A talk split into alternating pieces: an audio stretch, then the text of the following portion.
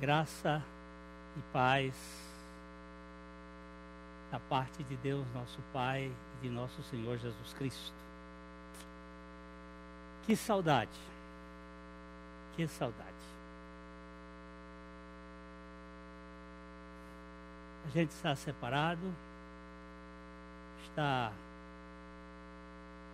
distante, mas ainda bem E Jesus disse: Não se turbe o vosso coração, nem se atemorize. Ele disse: Na casa de meu pai há muitas moradas. Se não fosse assim, eu vos teria dito: Vou preparar-vos lugar. E quando eu for, e vos preparar lugar. Voltarei e vos receberei para mim mesmo, para que onde eu estou, estejais vós também. Este tempo é um tempo muito nebuloso, é um tempo de neblina nós não temos muita visibilidade aí pela frente. Talvez um tempo ímpar na história da humanidade e na história da igreja. Tempo complexo para a igreja de modo geral e também para a família. É, eu vejo que Hoje o pastor Maurício esteve falando de quantos casos têm aparecido de problemas familiares, de guerra dentro da família, conflitos, porque conviver nesta quarentena, na mesma casa, e às vezes com um espaço tão limitado. Toda a família ali, por tanto tempo, afloram os problemas, os conflitos. E a gente sabe que num lar chamado cristão, você tem gente crente e gente incrédula. Você tem aquele que é do Senhor e aquele que ainda não foi convertido pelo Senhor e tem uma natureza realmente rebelde. Então é difícil. É difícil. Essa convivência pode gerar muitos problemas, mas também pode ser um tempo de tratamento do Senhor, um tratamento especial, para que nós aprendamos a viver em meio às turbulências e às dificuldades. De modo que nós não podemos ficar aí o tempo todo chorando o leite derramado. Nós precisamos estar focados no Senhor. Vamos orar. Nosso Pai, não existe acidentes, nem incidentes fora do teu controle. Não há nada que não tenha sido determinado pelo Senhor ou permitido pelo Senhor. E neste tempo nós precisamos que o Senhor nos firmes e trabalhe conosco para a tua própria glória. Cuida das nossas famílias, da nossa igreja, para que nós tenhamos realmente um despertar, um avivamento do Senhor nessa circunstância. Não permitas, Pai, que nós percamos esse tempo, mas que saibamos remir esse tempo porque os dias são maus. E pedimos ao Senhor a revelação da tua palavra, para que nós sejamos edificados pelo teu Espírito, em nome de Jesus. Amém. Ah, nós estamos caminhando aqui durante este mês com o foco na família. E o texto que tem sido utilizado é aquela parábola final do Sermão da Montanha, quando o Senhor Jesus faz uma comparação entre um construtor sábio e um construtor tolo, louco. E nós vamos ler outra vez, já foi lido pelo irmão Mário logo no início, mas vamos ler porque a palavra de Deus é o lugar onde nós precisamos nos fundamentar. Os versículos de 24 a 27. Todo aquele, pois, que ouve estas minhas palavras e as pratica, será comparado a um homem prudente que edificou a sua casa sobre a rocha. E caiu a chuva, transbordaram os rios, sopraram os ventos e deram com ímpeto contra aquela casa, que não caiu, porque fora edificada sobre a rocha. E todo aquele que ouve estas minhas palavras e não as pratica, será comparado a um homem insensato que edificou a sua casa sobre areia. E caiu a chuva, transbordaram os rios, sopraram os ventos e deram com ímpeto contra aquela casa, e ela desabou, sendo grande a sua ruína. Construir uma vida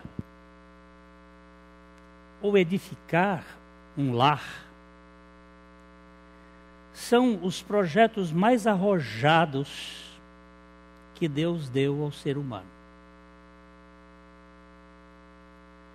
Construir bem um edifício é algo que exige projetos, materiais, é, exige cuidados especiais e tem todo um aparato de elementos para fazer uma construção, mas construir uma vida. Ou construir um lar saudável é muito mais complexo, é muito mais problemático para se fazer. Jesus começa o seu discurso da montanha assim. Vamos dar uma olhadinha em Mateus, capítulo 5, os versos de um até só, três, porque ali vão seguir as outras bem-aventuranças. Mateus 5, 1 a 3. Vendo Jesus as multidões, subiu ao monte, e como se assentasse, aproximaram-se os seus discípulos e ele passou a ensiná-los, dizendo: Bem-aventurados os humildes de espírito, porque deles é o reino dos céus. Aqui, Jesus começa uma conversa particular com seus discípulos. Quando foi isto? É mais ou menos no meio do seu ministério terreno.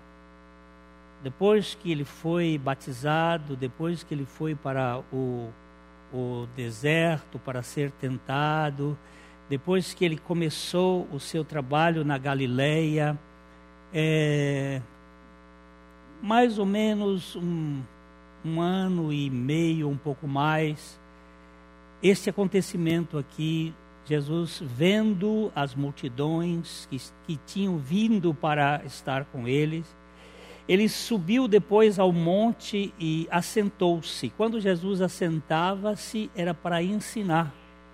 E ele assentou-se e os seus discípulos se aproximaram e ele começou a ensiná-los, dizendo. E aí começa uma série de fundamentos, de princípios que servem para alicerçar uma construção. A figura usada aqui por Jesus em Mateus 7, 24 a 27 é do fundamento, da base, daquilo que é fundamental. Jesus compara a construção de um edifício à edificação de uma vida ou de um lar, de uma casa. Como estamos construindo a nossa vida e o nosso lar? Na rocha firme ou na areia que sofre com a erosão? Nós tivemos várias mensagens esta semana passada e hoje também, pastor Maurício, o Márcio, o Mário, dentro deste desta visão da família e desta construção da família. É, não basta, Jesus está mostrando aqui que quem ouve a sua palavra e a põe por prática e a obedece, todo aquele, não é alguém, mas é todo aquele que ouve estas minhas palavras e as pratica, será comparado a um homem prudente que edificou a sua casa sobre a rocha. Você presta atenção que ele usou a prudência, a sabedoria deste homem que procura o solo firme, o solo rochoso.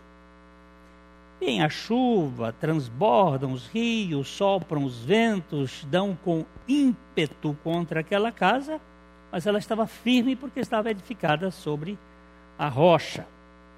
E aquele que ouve, mas não pratica. Então, você vai verificar que o verbo aqui é o mesmo: ouvir, mas tem um não praticar ali que gera toda esta complicação. Não basta ouvir as palavras de Jesus, devemos colocá-las em prática. Eu gostaria de dar uma olhadinha em Tiago, no capítulo 1, os versículos de 19 a 25. A gente pode fazer essa leitura de modo bem pausado. Sabeis estas coisas, meus amados irmãos. Todo homem, pois, seja pronto para ouvir, tardio para falar, tardio para se irar. Olha, preste atenção aí que o Senhor está dizendo que todo homem, ou toda pessoa, ou toda aquele que realmente é irmão, meus amados irmãos. Se é irmão é porque é filho está falando para os crentes, todos eles sejam prontos para ouvir, tardio para falar e tardio para se irritar. E agora o versículo 20. Porque a ira do homem não produz a justiça de Deus. Preste bem atenção isso aí. A ira do homem não produz a justiça de Deus. Mas Portanto, portanto, despojando-vos de toda impureza e acúmulo de maldade, acolhei com mansidão a palavra em vós implantada, a qual é poderosa para salvar a vossa alma.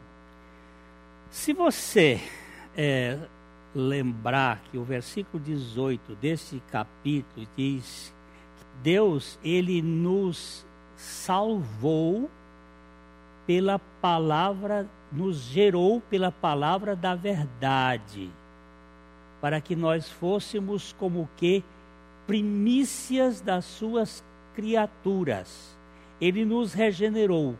Agora ele está falando de um assunto no versículo 21 que é para os que são cristãos, crentes, despojarem-se de toda impureza e acúmulo de maldade, porque quando nós fomos convertidos pelo Senhor e salvos, nós viemos de uma cultura do mundo cheia de tantos históricos, de tantos traumas, de tantas coisas, e aquilo é como uma um tel de arqueologia, uma cheio de camadas, de camadas, e ele está arrancando estas camadas e retirando estas coisas que estão aí nossa vida, este acúmulo de maldade, esta impureza, e acolhendo com mansidão a palavra que foi implantada lá no versículo no versículo 18, para que nós tenhamos a salvação da nossa alma. Aí, verso 21, 22. Tornai-vos, pois, praticantes da palavra, e não somente ouvintes, enganando-vos a vós mesmos. Oh, olha aí, praticantes da palavra e não somente ouvintes. Para isto, nós temos que recorrer ao Espírito Santo, porque nós não somos capazes de ser praticantes sem que Ele nos habilite e Ele nos ensine as coisas que devem ser uh, obedecidas. Verso 23. Porque se alguém é ouvinte da palavra e não praticante, assemelha-se ao homem que contempla no espelho o seu rosto natural. Pode ler o verso 24? Pois a si mesmo se contempla e se retira e para logo se esquece de como era a sua aparência. Eu me lembro que eu saí de casa hoje, pintei o cabelo e me arrumei para vir para cá, mas eu não me lembro como está a minha fisionomia, porque a gente se esquece. E aquele que não é praticante da palavra, ele é semelhante a isso, é aquele que se contempla, mas logo, logo se esquece. Verso 25. Mas aquele que considera atentamente na lei perfeita, lei da liberdade, e nela persevera, não sendo ouvinte negligente, mas operoso praticante, esse será bem-aventurado no que realizar. Você preste bem atenção que a, a palavra de Deus fala aquele que considera atentamente na lei perfeita. Que lei perfeita é esta, lei da liberdade? Para mim, é Cristo. Porque o cumprimento da lei é Cristo. E é Ele que vem viver em nós e através de nós esta realidade. O discípulo que ouve e pratica a, a comunhão e a vivência dos mandamentos de Cristo é comparado a um homem sábio que construiu a sua casa sobre a rocha. Jesus resume os dez mandamentos em dois. Vamos dar uma olhadinha em Mateus capítulo 22, versículos de 34 a 40. É um episódio quando Jesus é confrontado pelos fariseus que querem saber quais, qual era o maior mandamento. Eles, eles queriam colocar Jesus numa sinuca de bico.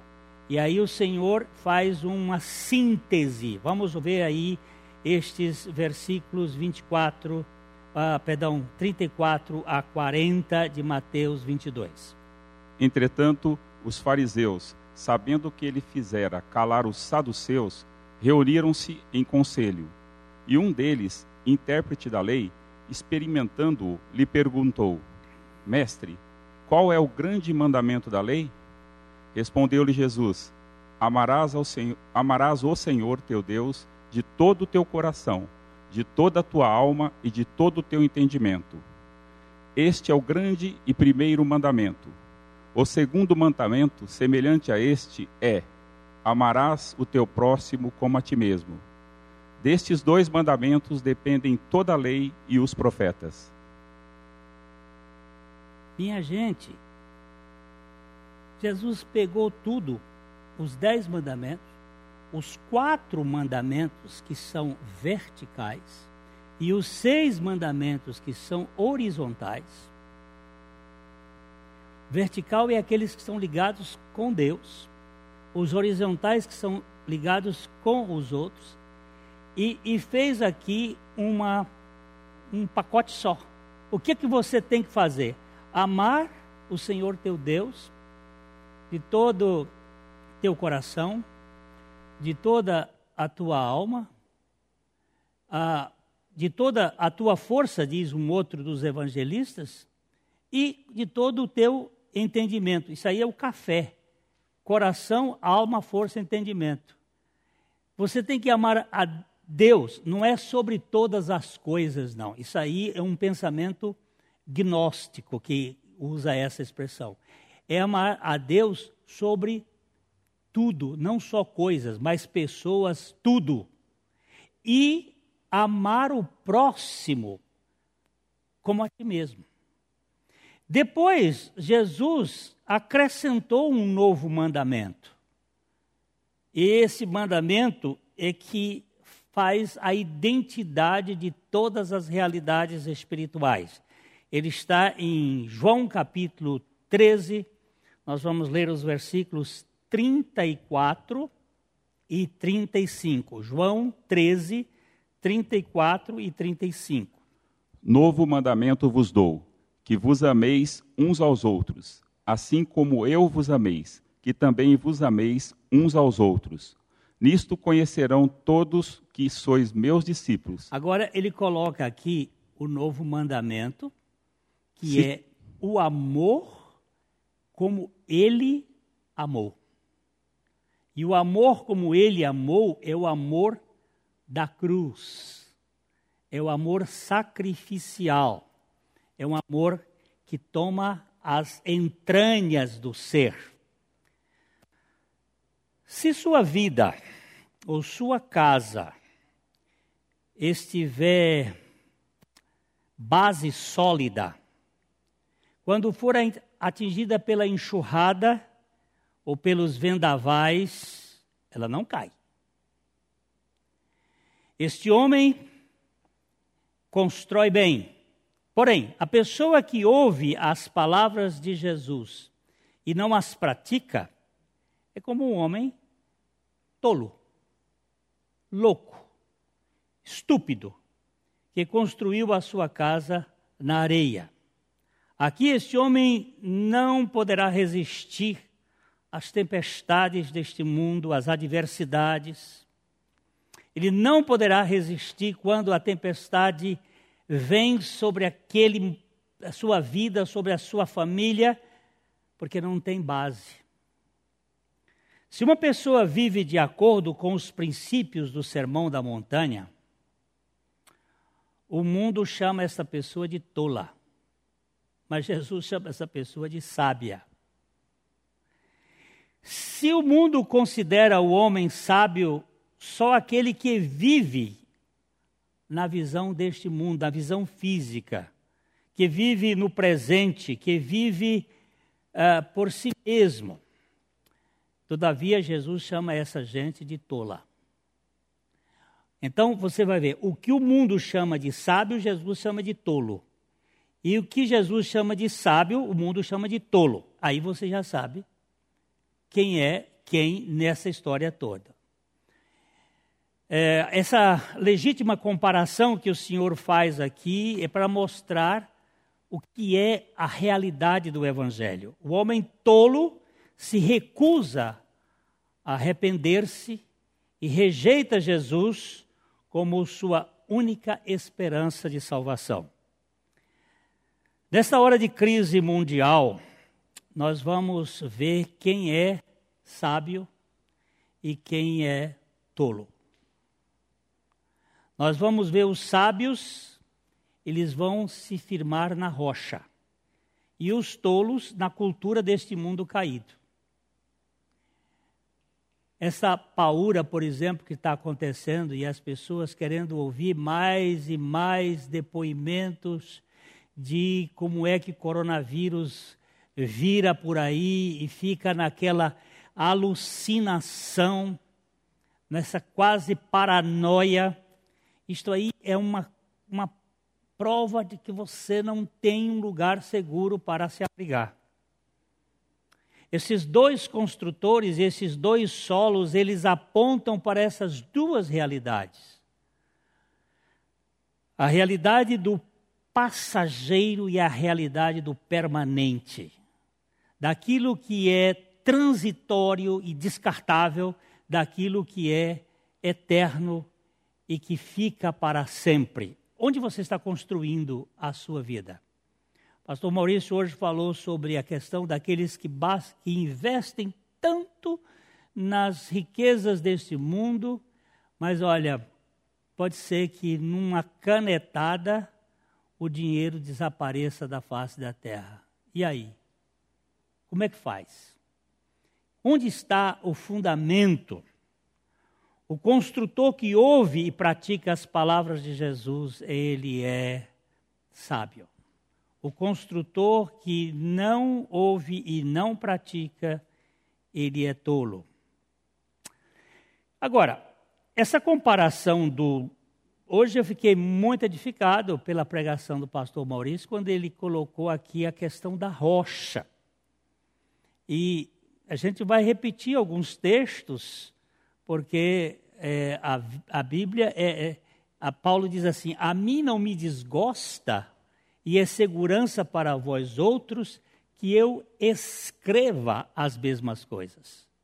Porque a gente se firma no ouvir e também no praticar a palavra de Deus. Cristo é chamado de rocha e é a nossa é o nosso fundamento. E eu encontrei três realidades desta rocha. Ele é a rocha da construção. Nós vamos ler o Salmo 118, os versos 22 e 23. Salmo 118. A pedra que os construtores rejeitaram, essa veio a ser a principal pedra angular.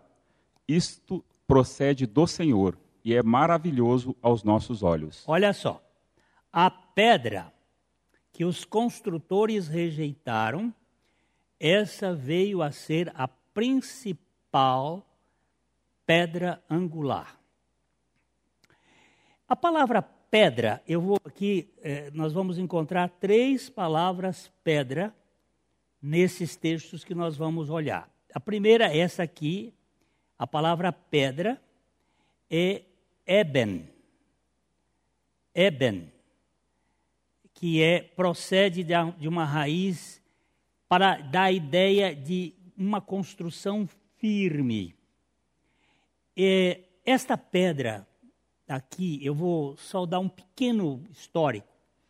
Quando Salomão foi construir o templo, ele construiu o templo sobre o Monte Moriá que é o monte onde Abraão sacrificou Isaac, que houve o sacrifício de fato, mesmo que ele não tenha executado, mas no coração dele ele executou.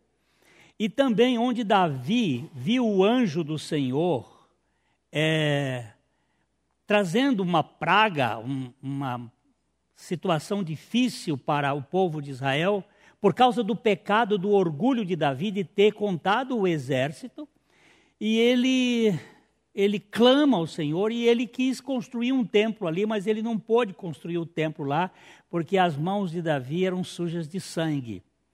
E ele era um homem sanguinário. E então ele foi, o seu filho foi construir. E quando Abraão, quando Salomão foi construir o templo, Onde ele foi buscar as rochas, as pedras? Foi na rocha do próprio Monte Moriá. Ali no monte, ele foi lá e embaixo vieram os, os ah, construtores, é, dirigidos por Irão Abif, que é chamado o pai da maçonaria, e eles e cerca de 153 mil homens para construir aquele templo. Eles cavavam as pedras na rocha e colocavam a pedra lá em cima e as pedras, pedras enormes, pedras de 7 mil quilos, de 3 mil quilos, pedras enormes. Todas elas foram cortadas e numeradas de tal modo que elas foram colocadas sem barulho de serra, sem martelo, tudo ali. Mas essas pedras foram tiradas da rocha. E um pedaço destas rochas, dessa terra, desse morro que ficou para fora, é uma pedra que ficou rejeitada pelos construtores, que dentro da minha compreensão veio ser a pedra do Calvário, a pedra que os construtores rejeitaram. Esta se tornou a pedra angular. Porque Deus não habita em templos feitos por mãos humanas. E ele vem habitar num templo que é as são as pedras vivas, que somos nós, o templo do Espírito Santo. Então, a pedra, a rocha que os construtores rejeitaram, na figura seria o Calvário, na essência é Cristo. Ele é a rocha. E é nele que nós temos que construir a nossa casa ou a nossa igreja. Vamos dar uma olhadinha em 1 Pedro no capítulo 2, os versículos 4 e 5. Chegando-vos para ele a pedra que vive, rejeitada, sim, pelos homens, mas para com Deus eleita e preciosa. Também vós mesmos, como, como pedras que vivem, sois edificados casa espiritual para serdes sacerdócio santo, a fim de oferecerdes sacrifícios espirituais agradáveis a Deus por intermédio de Jesus Cristo. Você está vendo? Assim como ah, Salomão construiu o templo com pedras retiradas do Monte Moriá, nós também fomos retirados da pedra viva. Por isso que o pastor Maurício falou que Pedro, ele, ele falou de Petra e Petros. Petra é a rocha, e Petros é o pedaço de rocha, o fragmento de rocha tirado da rocha. Pedro não é a rocha. Pedro é um fragmento da rocha que nós fomos tirados dele, de Cristo. Também Jesus é comparado com a rocha que descedenta. E aí nós temos que caminhar um pouquinho Uh, vamos ler o versículo de Êxodo, capítulo 17, versos de 1 a 7. Êxodo 17, de 1 a 7. Tendo partido toda a congregação dos filhos de Israel do deserto de Sim, fazendo suas paradas, segundo o mandamento do Senhor, acamparam-se em Refidim, e não havia ali água para o povo beber. Contendeu, pois, o povo com Moisés e disse: é, Dá-nos é, água para beber. Respondeu-lhes Moisés: Por que contendeis comigo? Por que tentais ao Senhor? Tendo aí o povo sede de água, murmurou contra Moisés e disse: Por que é, nos fizeste subir do Egito para numa, é, nos matar de sede a nós, a nossos filhos e a nossos rebanhos? Então clamou Moisés ao Senhor: Que farei a este povo? Só lhe resta apedrejar-me Respondeu-lhe o Senhor a Moisés: Passa adiante do povo e toma contigo algum dos anciões de Israel. Leva contigo em mão o bordão com que feriste o rio e vai. E eis que estarei ali, ali adiante de ti, sobre a rocha em Horebe. Ferirás a rocha e dela sairá água, e o povo beberá. Moisés assim fez na presença dos anciões de Israel. E chamou o nome daquele lugar Massá, e Meribá, por causa da contenda dos filhos de Israel e porque tentaram o Senhor, dizendo: Este é, está o Senhor no meio de nós ou não? Esse aqui é um, quadro muito interessante, porque há uma, uma, uma sede do povo, uns dois milhões ou mais de gente com sede, numa distância entre entre Refidim e Oreb dá uns 27 quilômetros, um pouco mais e eles estão com sede, e Deus manda ir até Oreb e procurar uma rocha, que ele estaria em cima da rocha. E esta rocha aqui é, é uma rocha que tem uma realidade espiritual. É uma rocha baixa. A palavra que aparece aí é tsur, ou tsur, que é uma rocha baixa. E, e, de certo modo, ela evidencia aquele que desceu do céu e abaixou, e veio se tornar aqui conosco, a rocha baixa. Eles feriram aquela rocha e o povo que estava em Refidim e a rocha foi ferida em Horebe, formou um rio, porque não foi um canalzinho, não, ali é um deserto, foi um rio torrencial que deu para beber o povo por mais de ano, porque eles permaneceram nessa região aí por cerca de um ano. E descedentou. Esta rocha baixa ferida, que descedenta a sede do nosso coração, é Cristo. Mas há um episódio posterior, já lá no em Cádiz Barneia, já lá adiante, no, no, na parada 32, o povo de novo teve sede e reclamou com Moisés. E e lá vamos pegar números, não vamos ler o texto todo porque é um pouco longo, mas vamos ler números 20, verso 8, quando mostra uma rocha que Deus disse que era para falar esta rocha, para eles beberem da água que era falada. Toma o bordão, ajunta o povo, tu e Arão, teu irmão, e diante dele falai a rocha, e dará a sua água Assim lhe tirareis água da rocha e dareis a beber à congregação e aos seus animais. Agora, meus irmãos, essa palavra rocha aqui é a palavra selar. Não é tsur, não é a rocha baixa, é a rocha alta. Isto significa, do ponto de vista espiritual, que Jesus, quando abaixou, quando ele, ele se humilhou, que foi até a morte, morte de cruz, e deu a sua vida por nós, ele fez uma obra perfeita para nos libertar de nossa própria natureza maligna, pecadora, rebelde. E depois ele foi exaltado e de lá ele derramou o Espírito Santo. O Espírito Santo, ele não podia ser ferido mais pois o erro de Moisés foi ferir aquela rocha, aquela rocha era para ser falada. E essa rocha aqui é o lugar onde nós vamos andar. É o piso onde nós vamos andar. A primeira rocha é da construção, é o Calvário. A segunda rocha, que é a, a, revelação da obra de Cristo su, no seu esvaziamento e na sua exaltação. E a, ter, a terceira coisa que me chamou a atenção foi no Salmo eh, 40, os versos 1 e 2, que mostra aqui uma realidade espiritual que a, a palavra aí, rocha, é a palavra selar também, que é a ideia de onde nós vamos andar. Nós vamos andar nos lugares celestiais em Cristo Jesus. Espera, é, esperarei confiadamente pelo Senhor. Ele se inclinou para mim e me ouviu quando clamei por socorro. Tirou-me de um poço de perdição, de um tremedal de lama.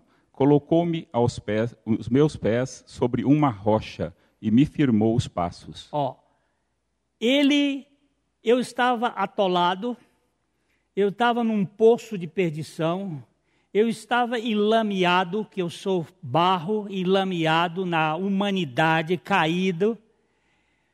Mas o Senhor ouviu quando eu lhe clamei por socorro e tirou-me do poço de lama e me colocou numa rocha. Essa rocha aí é a rocha exaltada. Essa rocha aqui é Cristo. E nós temos que entender um texto bíblico muito importante: vós em mim e eu em vós. Vós em mim e eu em vós. Vós em mim na cruz, eu em vós na ressurreição. É a ideia da nossa libertação total da nossa realidade espiritual caída. Todo este mundo ele ele passa. Mas as palavras de Jesus, elas não vão passar. Ele foi muito claro em nos dizer em Mateus capítulo 24, 35. Ele mostra que tudo passa. Mateus 24. Passará o céu e a terra, porém as minhas palavras não passarão. Não passarão. Todo aquele que ouve as minhas palavras e as pratica será comparado a um homem prudente que edificou a sua casa sobre a rocha, porque não passa. Para o pregador americano Donald Green, é, ele disse, Green Bonhouse, ele disse o seguinte: é muito maior negligência dos pais deixar uma criança crescer sem Cristo do que deixá-las crescer analfabetas. Agora está pegando. É uma negligência muito maior dos pais que estão construindo deixar que os seus filhos cresçam sem Cristo do que deixá-los crescer analfabetos. Esta é a realidade. Eu, eu tenho que pedir perdão ao Senhor porque eu investi muito mais na educação secular dos meus filhos do que na pregação do Evangelho de Jesus Cristo. E agora eu tenho que correr atrás, que ainda há tempo. O pastor Maurício hoje ainda falou sobre este assunto. Ainda há tempo da gente tratar deste assunto. Nós investimos muito na formação intelectual dos nossos filhos, mas muito pouco na educação espiritual deles. O lar é um teste importante para o caráter. O que você for em casa será em qualquer lugar. Quer demonstre, quer não. E os filhos verão isto. Eles vão ver. A criança aprende mais pelo exemplo do que pelas palavras. Nossos filhos precisam mais da nossa presença com eles do que dos nossos presentes para eles. Eles precisam da presença de Cristo em nossas vidas mais do que da nossa maior presença física com eles. Temos que ser presentes, sim, mas temos que demonstrar a presença de Cristo em nós. É a presença de Cristo em nós que vai fazer a diferença. Quem se preocupa mais em dar escolaridade para os filhos do que apresentar a Jesus para eles, está construindo na areia. Nós precisamos dar, sim, educação e conhecimento aos nossos filhos, mas não podemos olvidar ou esquecer a grande necessidade da pregação e da vivência do Evangelho de Jesus Cristo. Uh, Howland Hill, um pregador muito precioso, ele fez uma, disse uma expressão que eu gostei demais. O evangelho torna os maridos melhores maridos. O evangelho torna as esposas melhores esposas. O evangelho torna os pais melhores pais. O Evangelho torna os patrões e empregados melhores patrões e empregados. Em resumo, eu não daria um tostão pela vida espiritual de uma pessoa cujo gato e cachorro deles não fossem melhores por causa da vida espiritual deles. Até gato e cachorro leva vantagem com o Evangelho. Construir na areia é edificar a vida ou o lar sem o fundamento eterno. É construir com, a, com aquilo que não permanece. E neste caso, o que vai acontecer é um profundo afundamento. Vai desaparecer. Vai acabar. Construir na rocha é edificar a vida ou lar para a eternidade. Ah, o Márcio disse na sua pregação na segunda-feira: Eu quero passar a eternidade com os meus filhos. Eu quero passar a eternidade com os meus filhos. Alguém diz que a maré flui e reflui, mas a rocha permanece impassível.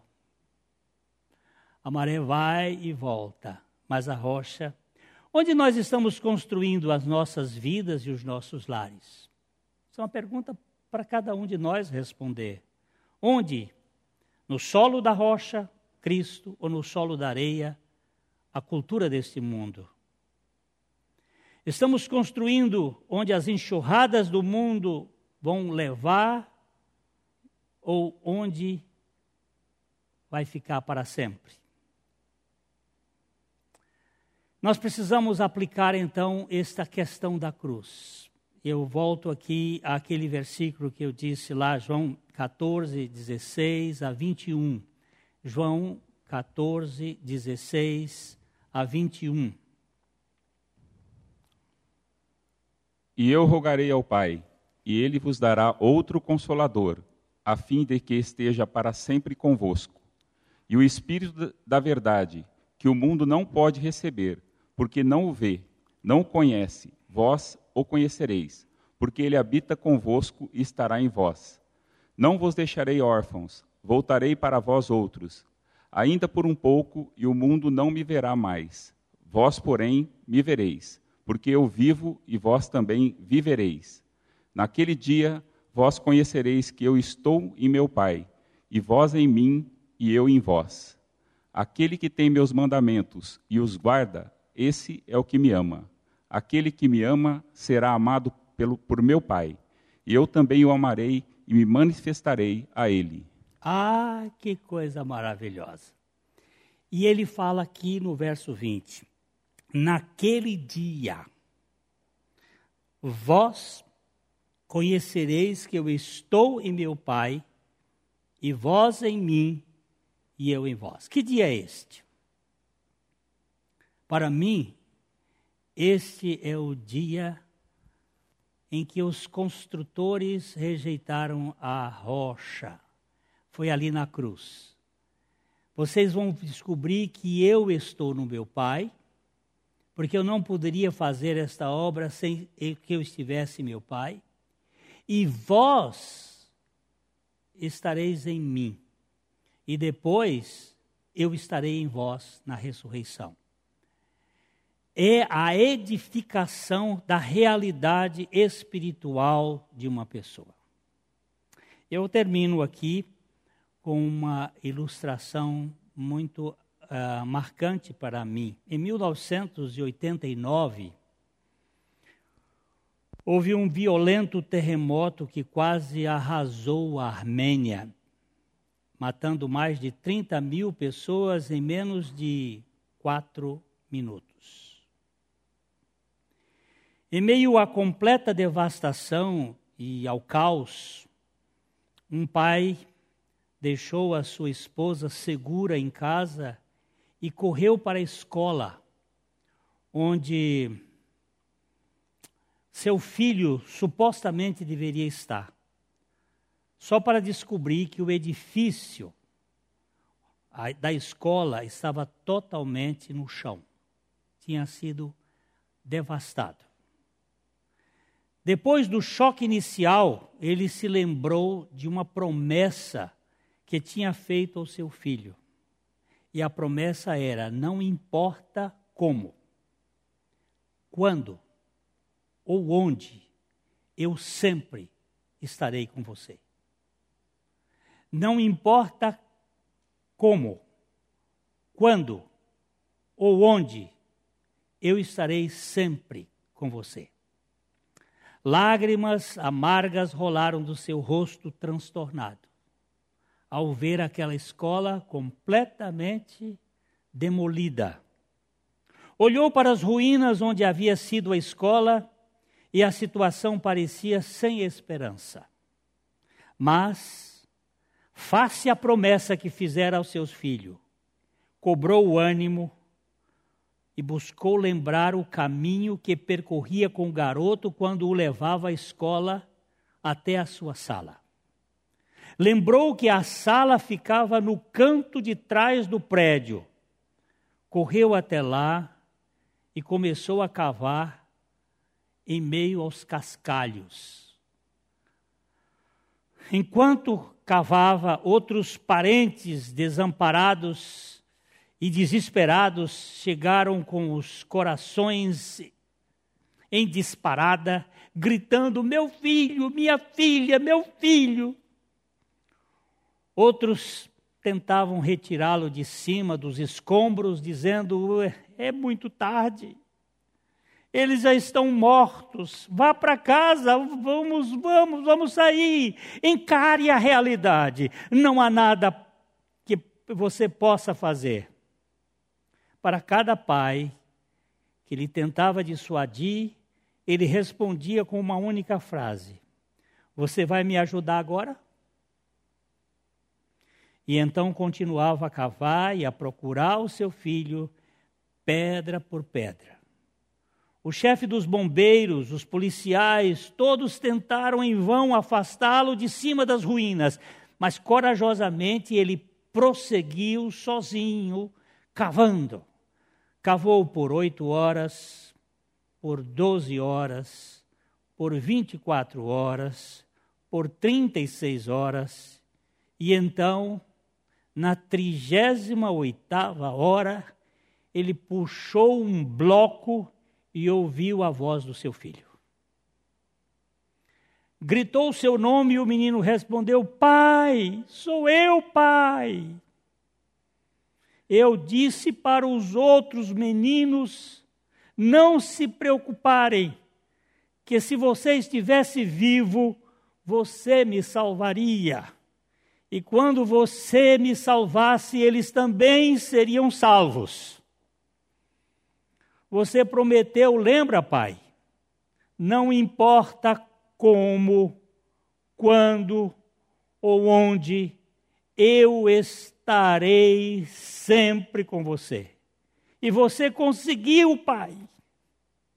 O pai, emocionado, perguntou como estava a situação lá embaixo. E o filho respondeu que das 33 crianças, 14 conseguiram sobreviver, graças a uma espécie de cabana triangular que se formou quando o prédio desabou. Vem aqui para fora, meu filho, disse o pai ao filho querido. Estendo-lhe a mão. Não, pai. Deixe os outros irem primeiro. Porque eu sei que você vem me buscar. Não importa como, quando ou onde, eu sei que você estará sempre comigo. Isso aqui me faz lembrar Jesus. Quando ele disse assim: vocês vão para o mundo, vão pregar o evangelho a toda criatura, mas eis que estou com vocês todos os dias, até a consumação dos séculos. Você é pai, você é mãe, você tem filhos. E você pode investir na rocha que tem fundamento, na rocha que tem satisfação, que tem que descedenta a sede, e na rocha que tem lugar para a gente pisar e caminhar e andar até a cidade eterna. Que o Senhor conceda a você e a mim a graça de sermos pais e termos lares construídos na rocha, ouvindo a palavra do Senhor e praticando. Vamos orar? Nosso Pai, nós te agradecemos, porque o Senhor não é um bastardo, o Senhor é um Pai que deu tudo o que o Senhor tinha de mais valoroso, o teu filho, para nos salvar da nossa maneira equivocada de viver. E agora nós pedimos, Pai, que tu dês ao maior número de pessoas a revelação da suficiência de Jesus como a rocha, onde nós podemos construir não só as nossas vidas, mas os nossos lares, e termos a satisfação de sermos satisfeitos com a água da vida que sai da rocha e termos o caminhar seguro, pavimentado em Cristo Jesus, para a sua glória, e é em nome dele que nós oramos. Amém. Espero encontrar vocês numa outra oportunidade, ou aqui, ou na casa do nosso Pai Celestial.